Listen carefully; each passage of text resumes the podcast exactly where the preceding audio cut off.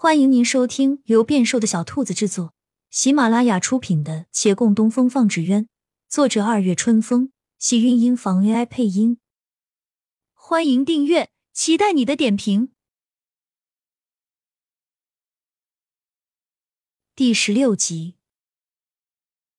骆长青点头应允，料想杨家少奶奶出面总比他有用。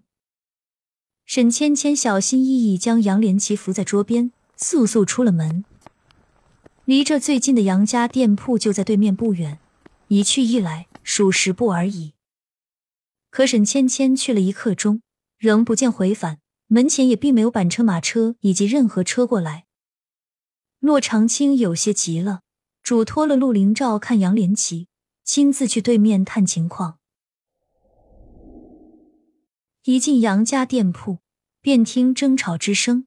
冷言冷语的正是沈芊芊，她愤恨声音传入洛长青耳中：“一批货晚点送怎么了？便是这笔生意做不成又怎么了？是你们家少爷的命重要，还是钱财重要？”店里伙计低头不语，面上唯唯诺诺，低眉顺眼，话语里却没有要顺从的意思。他见此情景，已大致明白，看样子这群伙计手上有批货要急着送，板车挪不开。但他虽明白，却不理解。沈芊芊说的没错，杨连奇的安危总比运送一批货重要的多。他原以为这些伙计听到他们家少爷有恙，会惊慌失措，立马过来相助，却不想他们竟还要衡量一番。而衡量的结果是，他们要先送货。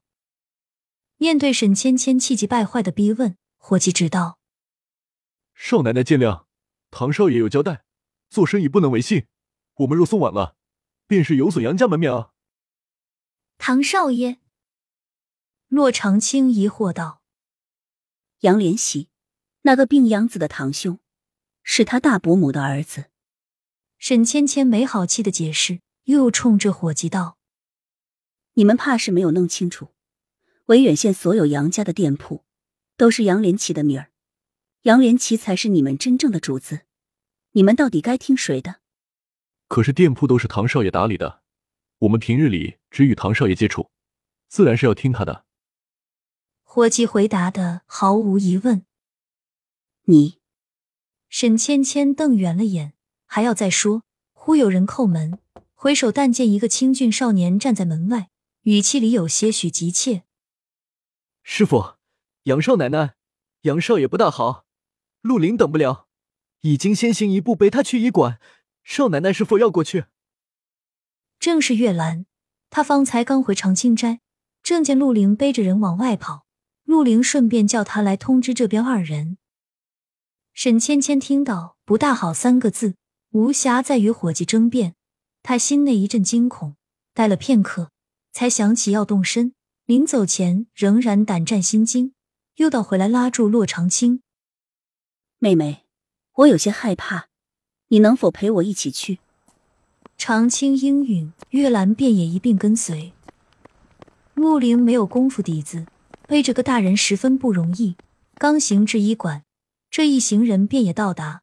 大夫将病人迎进，先探了一下病情，脸色微变，慌忙一针稳住内关穴，连道了好几声“幸亏送的及时”，迅速将人扶内室细诊。内室不容他人进。几人于外厅等候，沈芊芊坐不住，来回的踱着步。骆长青的目光随着他转了几个来回，忍不住道：“这不是你一人的责任，最好还是通知杨家人。你以为我没有通知吗？他刚昏倒的时候，我就已让我那丫鬟梅秋回去报信了。杨家离你长青斋可不远，他们若有人愿意来，早就来了。这。”若长青微皱眉：“今日种种，你夫君莫不是杨家捡来的？是不是捡来的？我不知道，我只是知道，杨家都是他那个大伯母当家。我昨日在杨连起的院子雅香阁住，看他那里修气清雅，却也奢华。想来他平日吃穿用度是体面的。今晨又见下人，除了看得太紧，伺候的也算周全。原以为他伯母是疼他。”不想让他劳心费神，现在看来，只是做做样子罢了。美丽压根没有把他放在眼里，只怕能留着他这条命到现在，别有用心也说不准。洛长青一惊：“姐姐，此话严重了。难道这不是事实吗？是不是事实都不能明说。”他压低声音，又强调一遍。沈芊芊闭了嘴，却不是听懂了他的话，他也只了解到这么多，再没什么可说的了。又待须臾，他忽然想通了什么，拉住长青道：“妹妹，我原看杨连气似乎对你有意，本欲撮合，这样我或许能离开。可眼下看来，杨家少奶奶这个位置，并不是什么好来处。我断断不能把你拉到这火坑中。方才是我错了。”骆长青笑着摇摇头，他错的不是不问青红皂白，乱点鸳鸯。而是自作主张替人去决定，大抵他做惯了富家小姐，有些自以为是，但总归心肠是好的。他两个姑娘家交谈，坐在旁边的人本不应该打扰，但月兰听他方才言语，不得已留了心，还是开了口：“杨少奶奶方才说要撮合杨少爷与我师傅。”亲亲小耳朵们。本集精彩内容就到这里了，下集更精彩，记得关注、点赞、收藏三连哦，爱你！